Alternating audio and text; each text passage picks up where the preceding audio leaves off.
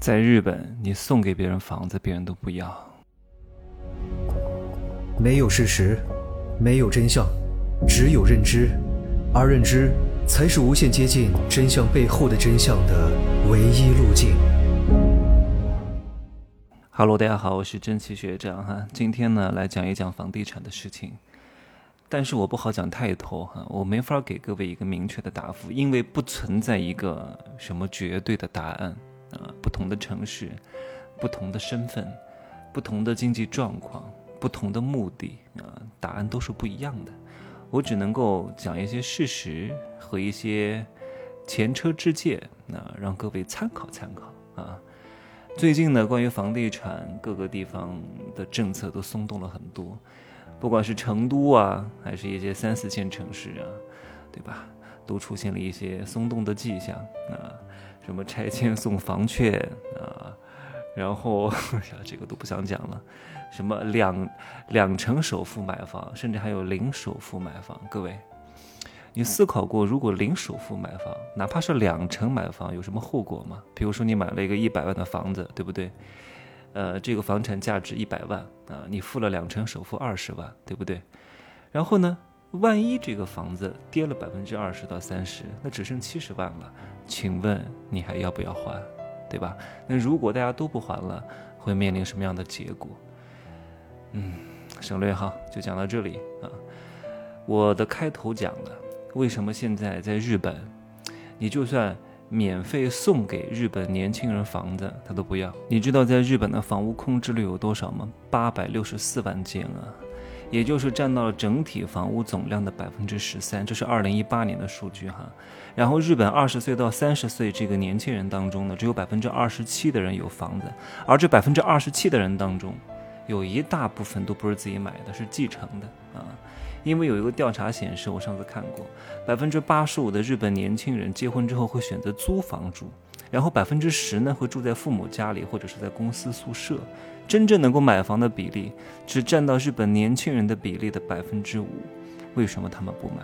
因为他们都不想重蹈覆辙，他们的父母辈在泡沫经济时代踩过的这些坑，对吧？所以日本流行一句话，就是年轻人要远离住房。你要知道，日本在八十年代的时候，在广场协议之后，经济是高速发展的，房价也是大涨的。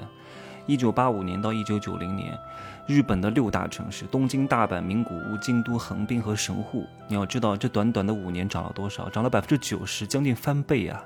东京的房价你知道高到多少吗？高到整个东京的房子加起来的市值可以买下整个美国，所以当时人们都疯了。当时真的日本人很有钱。八十年代左右的时候。是日本人大量的买奢侈品的时候，你看现在去日本很少有人用什么奢侈品了，就已经过了那个阶段了，对吧？而且再加上像这种发达主义国家呢，各个方面创业也很难挣钱，那只能上班了。上班又能挣多少钱呢？饿不死就行了。所以现在日本社会就出现了很多草食男啊、宅男啊、不婚不育族啊，因为整个社会的欲望降低了很多。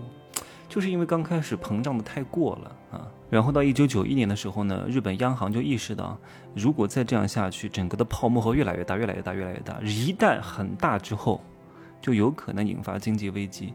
所以要适时止损，就开始改变这种货币政策和方向，上调利率。刚开始在一九九一年之前，哈，日本人买房的利率也就是百分之一点几，然后上调利率之后，最高是到了百分之八点几，然后到九一年下半年，日本的商业银行已经停止对房地产行业的贷款，然后这一整套组合拳打下去，慢慢的就有点熄火了啊。九二年。我记得是九二年吧，然后他又实施了一个叫地价税的东西，然后整个楼市彻底熄火，进入一个供过于求的状态。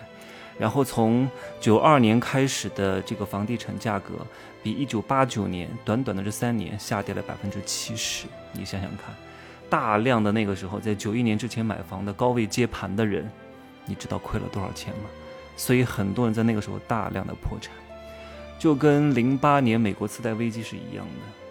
那个时候，美国次贷危机，很多人都是零首付购房，然后因为雷曼兄弟等一系列这种投资银行的倒闭之后呢，就很多人无家可归了，大量的都是房子哈。哎呀，我这样讲，各位可能还不是很理解哈。我讲举一个生动的例子，就是九一年呢，有一个日本人花了一千三百万日元，你想想看，九一年的一千三百万日元，折合成人民币，我多少多少钱？哎呀，多少钱？也得七八十万人民币了哈！你想想看，九一年的七八十万人民币值多少钱啊？哎呀，榴莲吃多了。然后呢，他就拿着一千三百万日元呢，在日本的静冈县的叫伊豆半岛这个地方买了一块三百平米的地啊。这个地呢是空的，但是在日本不一样哈，地都是你的永久产权，你可以在这个地上盖任何东西，你盖一个猪圈也没有人管你哈。他准备退休以后呢，在这盖一栋别墅，准备安享晚年。但是后来这个日本的楼市破灭，别墅也没盖成。二十六年啊，一瞬间就过去了。到了二零一七年，这个时候这个日本人呢已经七十八岁了。最后呢，你知道他以多少钱的价格把这个地转手了？你猜猜看啊？原价是一千三百万日元，最后呢，过了二十六年没有涨价。你猜猜花了多少钱啊？卖了多少钱？不是拦腰砍，哎呀，简直就是缩水了一百倍啊！他以十万块钱日元把这块地卖了，然后还要向中介交二十一万元的手续费跟广告费。他为什么要卖？各位，为什么要卖？